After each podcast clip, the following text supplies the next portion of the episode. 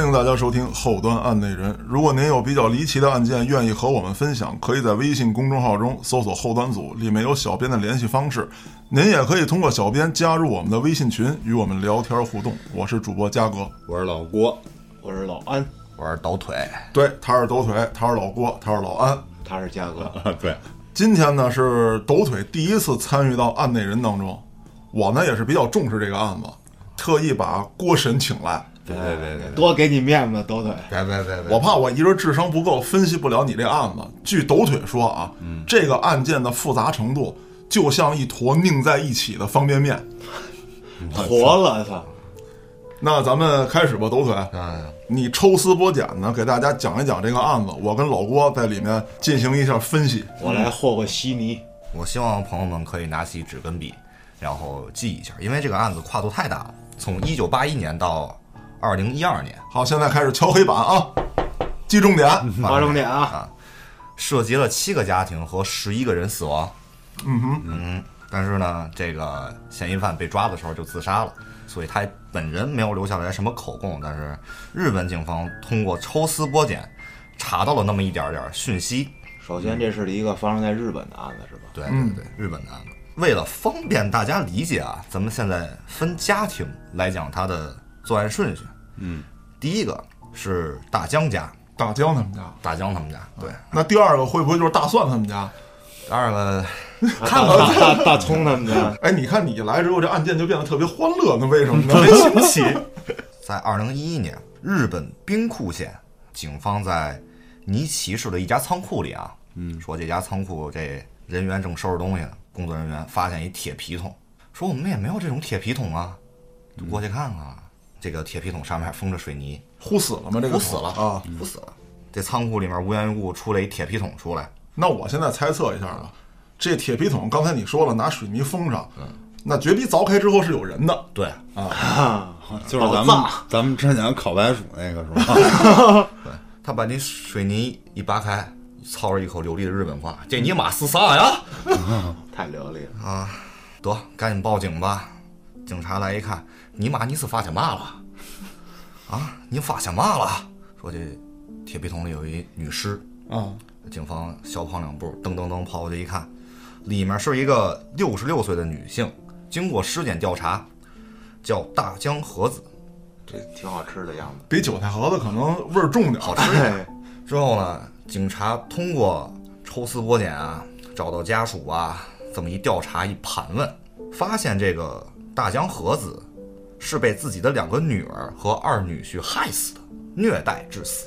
为什么呢？啊，被自己家人杀的。对，被自己家里人虐待致死。虐待老人，那我初步推断啊，郭哥，嗯，咱俩跟这儿分析一下，老人被自己的子女虐待致死，嗯，我猜测是跟什么遗产、房产等等有关系，可能存在继承上的事情。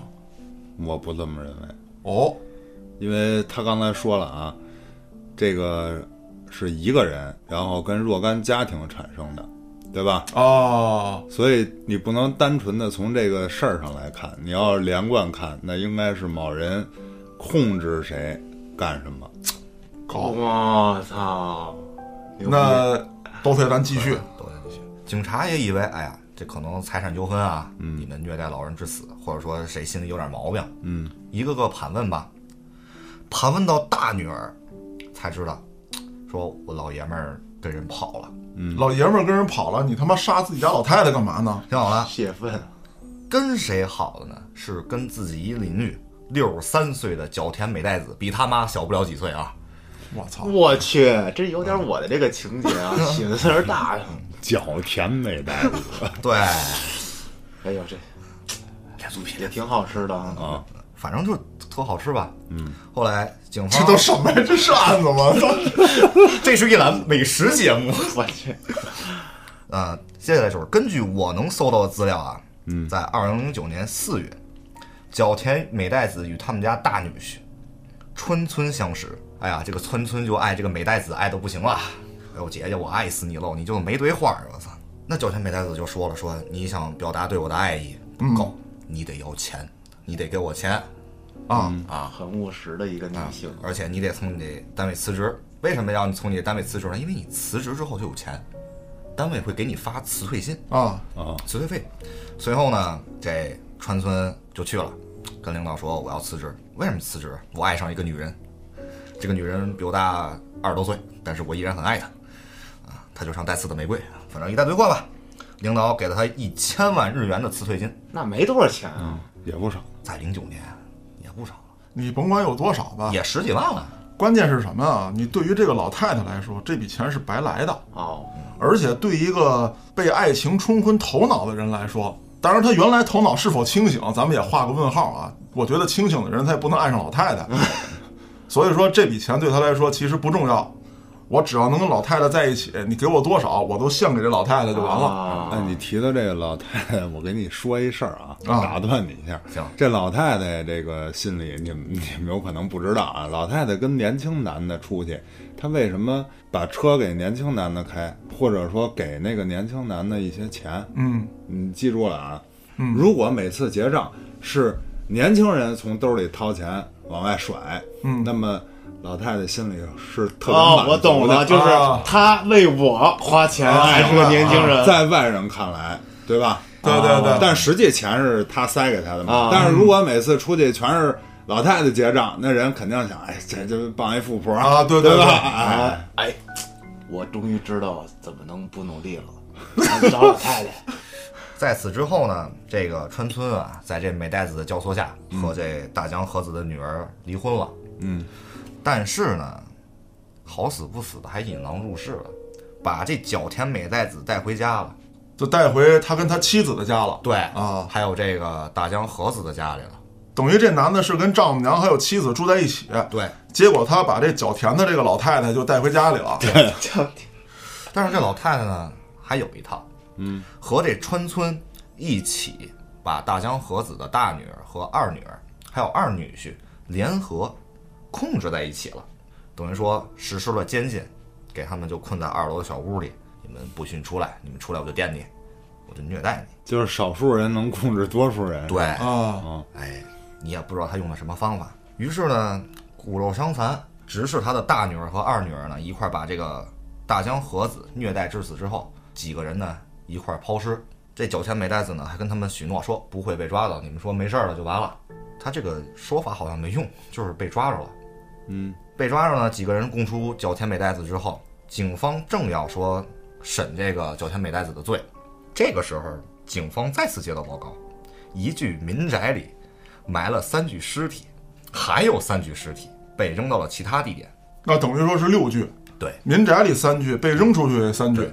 但是警方万万没有想到，这六具还和这角田美代子有关系，那这娘们儿不是好人呐！ 可恶啊！就是警方也没有想到这是个暗中案，嗯，也没有和角田美代子联想到一块儿，侦查线索就偏轨了。那怎么最后又是联系到一块儿呢？你说说吧。这就归功于这家人的邻居了，被害人的邻居被害人。哦接下来说的这户叫桥本家，哦，终于跟吃的没啥关系啊了，。桥本家。咱们上面说这个民宅所拥有的人就是桥本家，就是民宅里发现的三具尸体啊，都是桥本家的尸体啊。户主桥本久方，你看跟吃的没关系，就跟酒有关系。这是酒坊的，我我想记 好记想起那牛五方来了。但是听着啊，这有一个疑点啊，挖出来的三具尸体，桥本久方和他的母亲，但是第三具尸体还不知道是谁呢。有一具尸体的尸源无法确认。对，那有没有可能就是他们家的谁又爱上这个角田了？呃，就跟九方好一块儿了。哎，有可能。这个就要回去了，时间回溯一下，回到一九八一年。嗯这跨度有点大呀。啊，这个美代子呢和她自己的妹妹之子，呃，由于呢妹妹之子是不肯透露的，所以我们有查到资料，他们是怎么就住进去这个桥本家了，还真不知道怎么进去的啊。这个查遍所有的资料，我都不知道他怎么进去的。在一九八七年，桥本久方的妈妈失踪了，后来啊被认证于同年被杀害。在二零零一年，之子与桥本久方结婚，就是不知道美代子和她的妹妹之子是怎么混进这个家庭中的，嗯，也不知道怎么回事儿。她的妹妹就和这个久方勾勾搭搭到一起去了，然后呢，在二零零五年旅行的时候，桥本九方谜一般在拍照的时候坠崖身亡了。哦，哦，据说是啊，说这个之子一直让桥本九方往后退，这他妈的，你往后退啊，就啊掉再退点儿啊再退点儿。嗯，之子在她丈夫死后获得了大量的保险金哦以及桥本家的房子。嗯哼，二零零七年，桥本九方一起住的弟弟逃出了角田美代子的控制。也就是说，角田还有他的妹妹智子与这个桥本九方住在一起的时候，一起住的还有桥本的弟弟。对，还有他的妈妈，哦，还有他的妈妈。啊，等于就是姐儿俩跟哥儿俩住，然后还一妈，还妈，嗯啊哎，这么五个，对，但是大哥死了呀。嗯这个美代子可能又和之子用一些不得人知的手段，又控制了他们一家。后来呢，桥本九方的弟弟逃出了他们俩的控制，但是在二零零九年的时候又被追回来了，那他在逃走的这段时间没有报警是吗？没有报警，那这个人可能是被吓破胆了。他被谁追回来的呢？被那个角田美代子给追回来了，因为他可能没有逃出多远去。他被老太太追回来了。也就是说，他派人给他追回来了。据说这个角田美代子有黑社会背景啊，我去，哦我这娘们厉害了！我果然不是好人呐！ 哎呦，随后大概在二零一一年被杀害，尸体呢也被放进了一个煤油桶里毁尸了。哦，这个家就算灭门了，差不多啊，因为他的妈妈也死了嘛，啊，啊，这桥本家就没人了。没人了，正好死仨嘛，就是对，获得了大量的保险金和房子。我大概捋一下，刚才你说了有六具尸体是同时发现的，对，其中三具是桥本家人，也就是说是桥本他弟弟还有他妈。对，另外三具跟桥本家没有关系，只不过发现时间是一致的。对，哦， OK OK，那你继续。目前了解的情况还是还有三个人，对，还有三具，三个不知道的，对三个不知道的，三个不知道的呢，就要把两家联合在一起说，哦，嗯，这仨人还是两家的，对，厉害了。 是门胁家和恒地家。这名字我都绝了， 啊，真的无吴姐。无解，这名字真无解。但是至于这两家人怎么和角田美代子搞上关系的呢？就就就更离谱了啊！嗯，这个角田美代子与两家人的一个远房亲戚认识，啊，又跟他有关系。对，亲戚是谁呢？门胁家的。这个门胁家家里死人了，角田美代子呢也去了。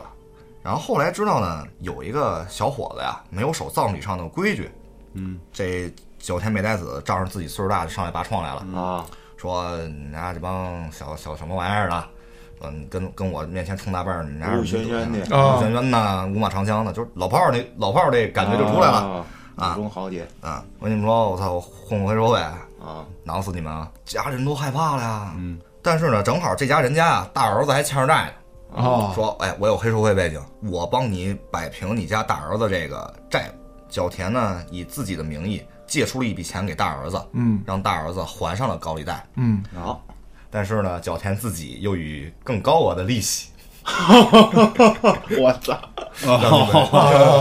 这生意做的真棒啊！ 让你们还债。你们还不起怎么办呢？就把你们家存折啊、地契啊都给我们。啊，更奇葩的来了，角田声称恒地家的大儿子借钱还跑路了。啊，恒地家呢和门胁家两家还是亲戚，嗯，等于说他一个人用这个黑社会背景把恒地家和门胁家两家人都定住了。嗯，拴在一块儿，拴在一块儿了。一说大儿子跑路了，你们这钱还不了我了，我得让他回来呀，对不对？嗯。于是呢，就把这两家十几口子人，他呢还带了批他可能是黑社会或者说从哪儿请来的小痞子吧，啊，把这十几口人都禁锢在了老房子里面，然后靠手下买饭，嗯，说维持他们的供给和生活嘛。这老房子是这角田自己的这么一地儿是吧？对，啊，对这十几口人不断的精神折磨、肉体折磨，啊比如说你们今儿晚上站着睡觉，我去你大爷！我操不许躺着。 啊，啊，比如说你过去打你妈去，我去你大爷！我操！你妈打了，啊，还跟别人媳妇说，哎，我看你老公跟谁谁谁的妹妹勾勾搭搭的，你要不然过去看看去，让一家人互相猜忌，互相虐待，不过这要搁我肯定不好使，那那么老多人呢，怎么出轨？关一小屋里，当着别人面我这儿跟这儿出轨，啊对啊呀、他可能那老房子也有两三室两厅什么玩意儿的那个东西。在差不多经历了很长一段时间的折折磨吧，恒地三兄弟的母亲被折磨致死啊，恒弟家的，啊，大儿子自杀了。至于呢，恒地三兄弟的子女美代子声称要领养他们，给这三兄弟的儿子闺女全都嚯，这就是培养下一波信徒呗。啊嗯，该到到一块儿，在一段洗脑过后啊，这恒地家的子女呢，已经不认自己的亲生父母了，啊，就认这个，就认这九天美代子，嗯我操，还真成功了。而且从内心里面就仇视自己的父母。哎呦，哎呦，精神控制，精神控制。拿着铁丝保着自己爸妈，拿那小电棍电去。我靠，在这期间呢，两户人啊，没有说想过不逃跑，嗯，也想过逃跑，逃跑啊，报案啊，也报告给过警察。但是呢，日本警方以家庭内部的矛盾不受处理，回绝了，大概有不三是十。他们直接说我们被胁迫困在这儿不行吗？不行，日本当时有一个规定，就是你们家庭内部的纠纷是这不是我们家庭内部控制的我呀你，们这老家是人角田控制的我呀。角田算你们家亲戚啊，啊？哦，好对，对吧？他跟他哦对远房亲戚有关系啊。我靠，角田算你们家亲戚啊。这邻居呢也听见了，你们晚上天天那么打人，拿小电棍电人啊啊，天天晚上开这种虐人大拍儿，啊，也报警啊。警察过去说你们再虐待的时候小声点儿啊。 警察来了，也影响邻居。啊，警察来了就门口喊两声，哎，里面没死人吧？里面怎么了？里面没人出声，他听见里面没人出声，他就走了。 那这就证明死人了呀。 有一次啊，这角田美代子指使恒利家的某个儿子，说你去这仓库里给我偷东西，嗯，给我偷什么什么回来啊？这小子也聪明，去一半儿自首去了啊，哦，给他机会逃跑了。啊。但是呢，警察还是以你们家庭内部的矛盾，我们也不好说，你我们也不好调理啊。这警方我觉得出现重大问题了，这个这个日本法律啊，咱们了解的还是太少。在咱们国家，你比如说你要敢动你媳妇儿一根手指头，你试试，嗯，呃一报警，只要证据确凿，一逮一准儿。对，无论是限制行动啊，还是拘役啊，还是等等这处理手段特别完善。在日本确实存在这样的问题，警方很少干预家庭内部的事情，因为他们的这个教条啊，或者说家族内的等级非常麻烦。咱们知道的不是很清晰，但是确实有这样的情况在。哦，现在是恒地家死俩人，嗯，三具尸体还差一具，这具尸体是谁的？古本家的。然后呃又牵扯出一家子又人有来又。来牵出一家人啊。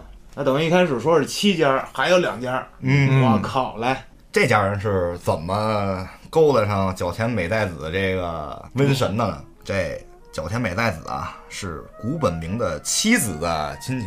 古本名就是古本家这这哥们儿他妻子的亲戚。对我的妈呀，这就只要沾上就完。沾亲带故，这不沾亲带故你也得完。这角田就祸害自己家亲戚看了，天哪！古本明初代的哥哥借钱，初代，我操，初代木国影啊，初代的哥哥借钱，角田美代子一看机会来了，我帮你偿还债务呀。啊，啊，那既然是亲戚嘛，就要拿出诚意来，以这个为理由，就带着他培养那个恒地家的几个小弟 们，小弟们、几个儿女们就过去了。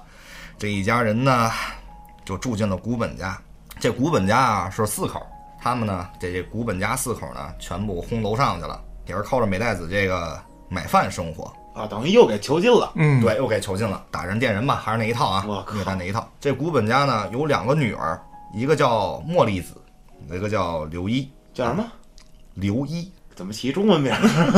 这茉莉子啊是一家网络公司的设计人员哦，啊。这个刘一呢就更厉害了啊，优异成绩入选的高中，这学霸，学霸，就是古本一家本来就是比较中产阶级的，而古本古本家大儿子嘛，古本明嘛，是一个广告公司的经理，就是这个曾经幸福美满的家庭，因为角田美代子的介入，快要被毁灭了。但是呢，有一个明白人，他坚持是不被角田美代子洗脑的，所以美代子就惩罚他们，拿烟头烫、掌锅、拿火枪烧他，这然人后是谁啊？就是茉莉子嘛，哦，嗯，但是呢，妹妹呢，可能意志性比较薄弱吧，就是从了，被洗脑了，甚至心甘情愿的也做了美代子的养 女，这盖世太保要凑齐了，哎，逐渐加入了角田美代子的虐待大军，虐待大军。对，嗯嗯，茉莉子呢也曾经逃出过数次，但是呢均被角田美代子一行人抓获。最后一次出逃成功了啊！啊，他逃到了大阪，隐姓埋名，苦苦兮兮生活了两年。但是呢，在换驾照的时候，被警方通知了刘一，就是他妹妹哦，啊，就确认身份嘛，完犊子，完犊子。啊，他那妹妹已经是盖世太保了啊，啊，妹妹已经加入了，哎哦，这妹妹一接电话，一姐拍姐，一拍四一拍九千美袋子，骂骂走嘛， 走啊逮嘛，他去吧，来活的啊！这几个人还就真找着茉莉子了，给茉莉子绑架回尼奇了。等这茉莉子的两个朋友报警之后，警方同样再次以家庭纠纷不以出警拒绝了，失去了最后拯救茉莉子的最后时机。随后，零八年茉莉子被杀害，一一年初代被杀害，古本家连同古本的弟弟，一共三人被杀害啊，这都是这盖世太保干的呗，都是盖世太保干的。啊案情呢，到现在我也就了解这么多了。这是五户，还有两户人到现在还没找着呢现在都没找着啊呢，因为这九千美代子被抓后自杀了。但是你现在说啊，角田美代子没有交代出自己残害了七户人家，警方也没有找到那两户人家，那怎么确定的是七户？对，对我也是想问这对个，，他是自己供出了七户，但是那两户他没说是他吗？那两啊户他就没说。他就告诉警方，我告诉你，现在有七户人被我给折磨着，你想知道那两户是谁吗？再见。咔，再见。啊那现在咱们捋一下，一共死了多少人啊？现在被警方发现的，至少啊，还没准全发现完，有十来具尸体。有点乱，现在你给捋捋，登名道姓的，能念得出名的，你给说说。大江和子、嗯桥本久方和他的母亲，嗯，和门胁家和横地家的给母亲虐待致死，嗯大儿子随后自杀，还有古本家的茉莉子，还有古本，还有古本的弟弟。现在能念上名字的就是这八个人，嗯还有仨那不知名的啊，不知名的不知啊，名的，在等于说是在那个家里外头发现的那仨对不知名的啊，不知名的。我控制了七家人，但是呢，他跟警方很嚣张的说，我从来没有对他们动过杀心和动过手，都是他们自己自相残杀。啊，我就没是有精神上的，啊，嗯我没有杀过人。还真是他没杀过人，但没是他直接杀，哎，但是这这算教唆洗脑啊！嗯，他脾气大，看警察可能不放他走，就噗呲。我这这么有身份的人，你囚禁我，我这么有身份的人，我我在外面子孙满啊堂，十三十三太保随行。我一直都囚禁别人，啊、你们想囚禁 我，门儿也没有啊不。兹死了。就是事儿讲到这儿呢，我突然想起了一个案子，就是洛阳的囚禁信奴案。是不是在那个地窖挖坑那个对对对，哦囚禁了几名美少女，啊然后玩渐进 play。啊？哦呃这个让我想到了斯德哥尔摩综合症。斯德哥尔摩综合症这事儿啊，最早是我看了一个电影，就对这东西特感兴趣，我就查了一下电影这个背景，这确实是一真事儿。是在斯德哥尔摩发生的。哎，对，讲的是几个绑匪，他进入这个银行抢劫。先开始呢，被控制的人质十分害怕，这些劫匪呢，慢慢的给一些人质小恩小惠。后来这些人质呢，转过头来就开始帮助这个劫匪，并且在劫匪被捕之后，囚禁。啊，求情开脱。后来说能不能应用到日常生活当中？后来发现不行，因为是这个被胁迫人，他必须受到生命的威胁，嗯，然后再有一些嘖转变，这时候他会觉得，哎，你真好，嗯，你得先让他绝望到头儿，对对对对然后感谢不杀之恩。官方解释是什么呀？当人员被囚禁时，极度恐惧的时候，不对出逃有任何信心，同时对着强权有极度信任，被绑者。对绑架人赋予同情，就是怎么着？哎，我从小家世特别惨，我是实在没钱了，我才出来抢劫的，我才出来绑架你的，管你要钱。啊，就是理解他了，理解他了。包括那个电影里面，就那个绑匪跟警方对抗的时候，他一直在抨击这个社会，嗯，引起了很多这个共鸣，哎，引起了不光是被绑的这些人、这些人质的共鸣，那些记者呀，包括看热闹的民众也觉得，我操，这哥们讲的真对。这美国你们不控制人口，你们这不控制疫情，我要造反。然后嗯大家哎表示理解，对对对，大概就是这意思。然后呢，根据恒地三兄弟的口供嘛，发现这三兄弟互相折磨的过程中，一个比一个狠。这三个人的妻子呢，也给九天美代子通风报信。假如说，嘉哥，嗯，你跟郭哥商量，得反抗他呀。然后老安听见了，给我们俩卖了，就是告诉九天美代子，我听见那俩老爷们儿说了，要跑，要反抗你。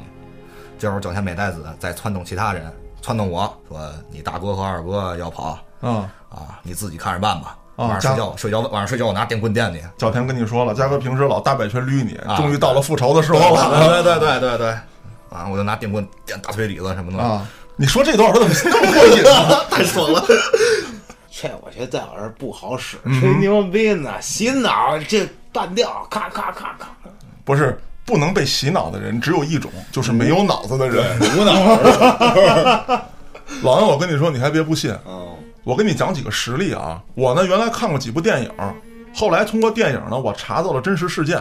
首先有一个在网上有很多视频，就是有这么一个真人秀，哦，比如说吧，咱们四个，嗯，去参加这真人秀，说只要真人秀做完喽，都有钱，嗯，你们来吧。一进去啊，十来口子人，就咱们四个认识，其他那人都不认识。一进这屋子里头，不是一堆人吗？啊咱们可能就大裤衩子、背心子就进去了啊。一看这帮人西装革履，我天哪，精英人士。嗯偷偷一看，这袖标上的衣服都是非常高档的，啊，哎，咱一看就突然产生一种就自卑心理，哟，这都精英阶层了，嗯咱几个屌丝往这一坐就格格不入。哦，正琢磨呢，突然这帮人梆全站起来了，哎呦我去，咱也不知道怎么回事儿啊。嗯那可能有的人就跟着，哎，咱也站起来吧，这好像是个什么仪我式。不站起来不合适是吧？啊，对，你站起来不算完，这帮人突然开始鼓掌。哎，那我也我也拍拍嗯你，也鼓掌，要不然不合群儿啊。对，然后他们的行为就越来越怪异，比如说跟屋里转圈儿，这时候你也跟着转圈儿，起立鼓掌，似乎还可以理解。那突然转起圈儿来就不能理解了吧？有病吧这帮人？但是，这正是考核的一个项目，哦，你慢慢的就会融入到里面，嗯做的事情就越来越不合理。那比方说了，你没做，我们仨做了，嗯一会儿这面试官就进来了，说不好意思啊，安先生，经过我们一番讨论，看了您的资料，可能您不太适合我们这个栏目，就把我请出去 了。但是他绝对不会说什么，绝对不会说因为你没鼓掌、没起立、没跟这瞎转腰哦，子， 他不告诉我原因。因为我们仨还在边上呢，哦，他不会让我们知道。那之后这个真人秀节目是怎么做的呢？请我们仨到了一个巨高档的酒会，嗯，这帮人就是政界人士或者说大明星、大老总，我们仨玩的正嗨呢。哎呦，这酒没喝过，我尝尝。嗯，郭哥那边一看，哎，这妞儿行 为没办过，我得办他。正琢磨着呢，突然就有一人找郭哥了，嗯，说出事儿了。我们这儿本来有一个特牛逼的这个大老板要上台讲话，但是人家心脏病突发哦啊，棍我儿来逼了，替一下，对，说郭哥就你行，你这个模样、这气质绝对行，夸夸夸就给郭哥打扮上了，然后给郭哥背词儿。郭哥其实很紧张，哦，当着这么多人作假，就算郭哥这种心理素质的人，也得琢磨琢磨吧。哎啊，其实这台词念的磕磕巴巴，嗯，但底下掌声雷动。喂，然后这个郭哥刚才看上这大妞，就主动过来跟郭哥喝酒，我就哦，找着自信了。哎，啊，自信了，这感觉就来了。很多人啊，上层人士啊，无论男的女的啊，这大妞就都围着郭哥，众星捧月。现在你心里觉得你就是那个大老板，嗯，对，就在你特美的时候，突然来了一帮人，这帮人呢都是大财团的，说这不行，说咱得把这尸体处理了，你这谎已经撒了，就得撒到底，否则的话就要负担严重的法律责任。咱们现在偷偷处理了，但是这帮人没动手，嗯，抬尸体、搬尸体等等这一系列的行为都是你干的，嗯，你都处理好了，这个时候你心情刚刚平静下来，或者说还在矛盾冲突当中呢，不等你思路清晰，这帮人又来了，说丫没死，你冒充那个人没死，啊，而且你冒充的他，你刚才还搬他尸体，你如何如何做了怎般怎般的事情就，把这啊事儿赖我身上了。对，说你现在唯一能做的就是给他推下去，让他真的死了，你才能免去自己的责任。嗯，最后这个真人秀当中啊，许多人推了下去，哦，有一个人没这么干，他在最后一刻幡然醒悟了，说不行，我哎，我这就真杀人了。就真杀人了。那这个例子只是其中一个，还有比这更恐怖的例子。我了解这个案例啊，也是因为一部电影。后来呢，我查阅了真实的资料之后啊，让我看完了就是嘖毛孔都有点炸。人需要多长时间变成魔鬼，或者说被人控制？一天的时间都不到。我靠，甚至几个小时就能做到。啊，有一个大学老师做了一个实验，他找了一间废弃的学校，说咱们现在啊要做一个人性的这么一个讨论或者说一个实验。嗯，两拨人，一波十来个，一波当狱警，一波当犯人，咱们在这个封闭的学校里面进行这个实验。嗯，唯一的条件就是什么呢？不允许出现暴力事件。如果你在这儿打人了或者杀人了，你依旧要承担法律责任。啊，咱们这是游戏咱们这儿游戏，而且参与到这个游戏当中的啊，全是同学，啊，哦都认识。嗯都认识大学同学，他们一起参与到游戏当中。好比说，咱们几个啊，我跟安旭当了犯人了，嗯，郭哥跟抖腿是狱警，啊 哎，聊到这儿你很特美是吧？啊，啊，报仇的机会来了是吧？到了，刚开始的时候还好，你说都在监狱待着，闲着无聊啊，咱们打篮球吧。啊，狱警跟犯人打篮球，这时候呢，我传球给抖腿，砰，砸着抖腿了。抖腿没说什么，但是郭哥不乐意了。郭哥说了，咱现在是狱警，这是一种袭击狱警的行为，咱们要立威信。啊，咱俩是犯人，咱俩是犯人哦你借打球之机，哎，嗯你报仇报仇哦啊，啊！郭哥就找我来了，说现在得惩罚你。嗯，咱们按照要求不能打人。来做一万个俯卧撑。对，一万个俯卧撑，我操我不做呀、啊！你说别闹嘛，对吧啊，？对，我还跟郭哥斗呢，这这太入戏了啊，差不多得太了。把那万去了，做一个行 吗？去摸个铃儿， 对你敢跟狱警讨价还价，哦，不做是吧？所有人都陪你做。那这时候，安旭就觉得那就做吧，跟着一块玩儿呗，夸夸夸就做。这时候我就觉得，哟我操，我连累大家了。嗯，那下回不行我也服从吧，反正就是俯卧撑，也没干别的，哎你给了大家一个锻炼的机会。让大家更强壮。但是事情慢慢的就会变本加厉。一天的时间到了当晚，按照监狱的要求得熄灯睡觉啊。嗯，到了晚上大家嗨啊，这年轻人本来就精力充沛，又头一次有这种体验，就特别开心。嗯，郭哥又说了，这他妈是监狱，干嘛呢？就命令抖腿挨屋，让他们给我睡觉，拿着警棍就敲这个牢笼，睡觉，都他妈躺下睡觉。我又不服，那这我小弟 啊，你这怎么骑我脖子上来了？啊，就拿着电棍电大腿里子啊， 我靠！那咱反抗啊，嘉哥，这对啊，没王法了。对啊，他来了没好使。本来在平时啊，气势上我就镇着他，嗯，滚蛋，回去。他找郭哥了，郭哥不行，加大大回拳，哥 干我。郭哥一听那不行啊，狱警哪能就这么着就让人给干了啊？嗯，把那高压水枪给我接上，嗯就开始滋咱们，那就完了。你这干不过高压水枪啊？对呀，滋那个儿高的，哎哎哎梳那背头那个，哎，对对，对干他，使劲滋他。滋你的时候，我还得让你撅着哎呢。头一天这么过来了，第二天，像我一样敢反抗的人可能就不多了。嗯，我被孤立了，谁在听我的？比如说关禁闭，没饭吃，或者说放风不让你去，我这戏就越演越真了。越演越真。最后这些犯人啊，在我的带领之下，比如我找你，老安，咱天天这样能行吗？那个那绝对反抗，绝对得反抗，你也憋疯了，这么多天没喝酒了，说咱干他们。有的犯人就向郭哥汇报，说嘉哥跟老安传弄事儿呢，哦，他们要发生这个暴乱。越狱，对，这个时候你就带着狱警开始镇压我们，嗯，大暴乱产生了，摄像头都看着呢。按说这个时候叫停啊，应该叫停，已经有人害怕了，比如说建叔跑到那个摄像头那儿，别打了， 这快叫停吧。摄像头根本没有反应。哦，头一次越狱就被这样镇压了，因为狱警有警棍啊有电棍嗯啊，对你电我大腿里头呢，还得这是多吧？刺激啊！啊，啊，之后的心态就特别有意思了，所有的狱警不希望这次实验结束，他爽啊，他控制，他强权啊。对，嗯，那这些被关押的犯人，慢慢的就开始丧失人性，他们认为自己就是丧心病狂的犯人，嗯偷袭狱警，然后通过各个活动开始在这个房间的各处收集武器的、工具的，哦，就啊进都入开始角色了。进入角色了。那么说，他们开始进入角色的时候是第几天？第三天。这么快，啊对，暴动就是发生在第三天。第三天的夜里，这些人就已经传弄好了，完全进入角色，没有一个人再觉得我们是同学。游戏啊，没人觉得这是游戏，就开始找各种武器。最后的被迫叫停，不像电影里演的那样出现那么重大的事件啊，确实出了事儿。是什么事儿？就是抖腿要勒死我，然后被叫停，红灯亮了，所有的实验设计者冲进来给大家分开。之后，这些人受到了极大的心理创伤，很多人无法再恢复到自己正常生活中的角色。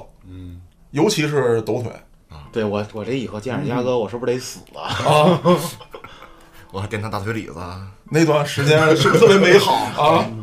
那还有一个更可怕，这个还是给你规定到了一个小环境里面，嗯，让你在环境当中，哎，有制服，有铁笼，是吧？大家穿的衣服不一样，还有身份，还有身份。那么大家因为周遭环境的影响，容易被控制，容易进入角色。那还有一种控制就更简单，特别松散的方式就能让你被控制。它也发生在美国一所大学，这是一所专门研究社会性学科的大学。大家有很多公开课，那有的老师讲什么呢？比如说无政府主义，嗯，讲乌托邦，很多学生愿意参与这样的课程，嗯，他自由度高啊，我就胡来就能修着学分了。对是吧？我跟大妞们，比如郭哥就报那科去了。 再也不用穿衣服了。哎，对，嗯我就无政府主义，我就得光着出来。我想怎么着怎么着。哎，对。那其中有一个老师的课程讲的是独裁，嗯这个课程极其枯燥。你比如说搬出这个纳粹来，嗯你搬出希特勒来，咣咣咣讲历史，大家不爱听，班里人特别少。于是呢，这个老师做了一个试验，很多人认为在现在这个社会，我们都有认知观，我们都是自由的人，不可能被人独裁了啊，。不可能。对，那老师说咱们这样啊，我不能强行的要求大家，咱们为了体会，要遵守几个规则，大家慢慢感觉。第一呢，那我是这个班的独裁者了，现在你们要对我绝对的尊重跟服从凭什么呀？啊。对啊，你肯定有这样的学生，凭什么呀？说那这样，咱们一步步来，嗯，从现在开始，你们都称呼我为先生，这个要求过分吗？嗯，还可以。还可你本来就是老师，嗯，叫你先生没问题。那好，咱们下一步啊，你们现在起立，一起叫我先生，大家起来，先生，嗯啊，好像也没什么问题，嗯，大家开始讨论说，那怎么能让咱们显得像一个集权式的这个集体呢？嗯，大家开始集思广益，那我们需要统一的服装，嗯，我们要给咱们自己这个集体起一个名字，哎，嗯后三毒。 对，啊那大家就想了说，服装这个事情，美国大学又没有校服，不可，大学都没有校服对，那不可能的嘛。那咱们怎么办？每个人都有白衬衫跟牛仔裤，那咱们就统一的，从明天上学开始，咱们统一穿白衬衫、牛仔裤，咱们每个人见面都要用同样的手势打招呼，哦，就是把手伸直儿呃，都可以啊，你爱什么样什么样，但是必须统 一。嗯，每个人之间见面都要以兄弟相称，咱们显示出是一个集体。嗯，如果说一起出去的话，要有咱们自己的口号。你比如说体育课，或者说打篮球，或者干嘛的，分波。好比说咱们几个啊，说郭哥个儿高，都愿意跟郭哥打篮球，那不行，必须咱们几个人是自己人的才能跟郭哥一波。郭哥你不许，这人跟你再好，说别的系别的班的，你不许加他。啊，说能做到吗？游戏嘛，能做到啊！咱们这实验课结束了，不不影响我们之间友谊啊，对对对没关系，行。大家就开始了。这个时候啊，就很多人会觉得咱们这组织很酷，哦，哎，这真棒！这个啊，一出去很拉风嘛。更重要的是什么？你比方说抖腿，挨欺负了，嗯，原来没人管他，就凭什么？ 我不爱欺负，啊你就关键你老欠招去啊我，欺负别人都是。你扯淡吧你就啊， 我小学时候别人上厕所，我给人提裤子。那你可能是帮助别人的啊。对，那比方说抖腿挨欺负了，原来没人管他，但这次不一样了，咱们穿着同样的衣服，刚见面儿还叫呢兄弟，嗯好，嗯，咱俩一转头，抖腿挨欺负了，我我跟拿他们拿电棍电我大腿里。哎对我跟郭哥一看不行，这咱得管啊，这是咱的人啊，我跟郭哥又高又壮，过去乒乓给他们干跑了。乒乓帮他们一起颠我，这个时候你就觉得有一种极大的归属感，你开始不遗余力的保护这个组织，我操，我就是个 loser，我现在能这么强大哎，啊！宣传，呃，维护，甚至有的女孩觉得，哎呦，你看抖腿原来老挨揍，现在说有人说咱们组织不好，他本来打不过人家，他也敢上去跟人干去，这是老爷们儿。有的女的开始喜欢你，哎，郭哥这时候呢也得到了众星捧月般的待遇，这就是我们的标杆领袖 啊！谢谢。啊，先先不说这，我打得过打不过别人，就是就凭有的有女孩喜欢我这个，就就就这点，就就完全服从组织是吧？能组织。慢慢的，这个组织的规模开始扩大，许多别的系的学生也开始来这儿听课了，都是公开课嘛，都开始来这儿听了，也开始自发的穿上白衬衫、牛仔裤，开始遵从于这个老师。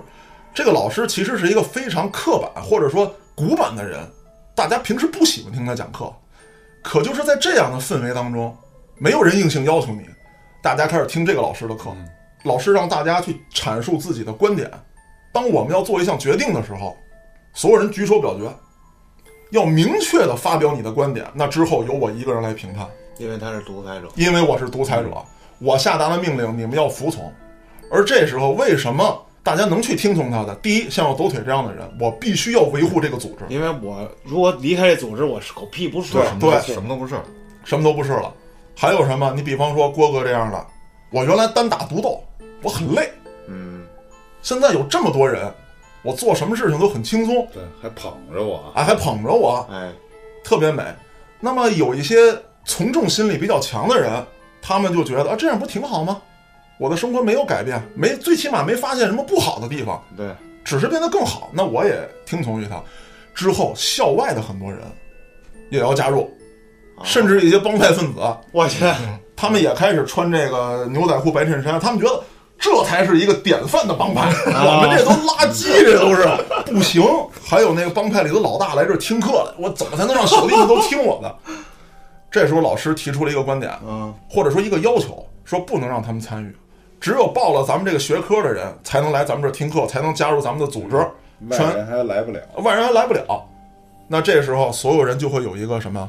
我比你们高级，嗯，有一个这样的高位的心态出现。我是这个组织的，你你想加入，你不灵，兄不弟灵哎，学校里的学生就开始拼命的修这个学科的学分儿，嗯，为了加入这组织。那很多社会闲散人员怎么办呢？我要考大学，嗯我就要上这老师的课。之后出现了一个很不好的事情，就是出现了大清洗，因为很多人崇拜他们呀，嗯，跟他们穿一样的衣服，哎，做一样的手势，一样的打招呼，这些学生们就不干了。山寨，对你山寨我们那不行。后来这个事情愈演愈烈，到了什么程度啊？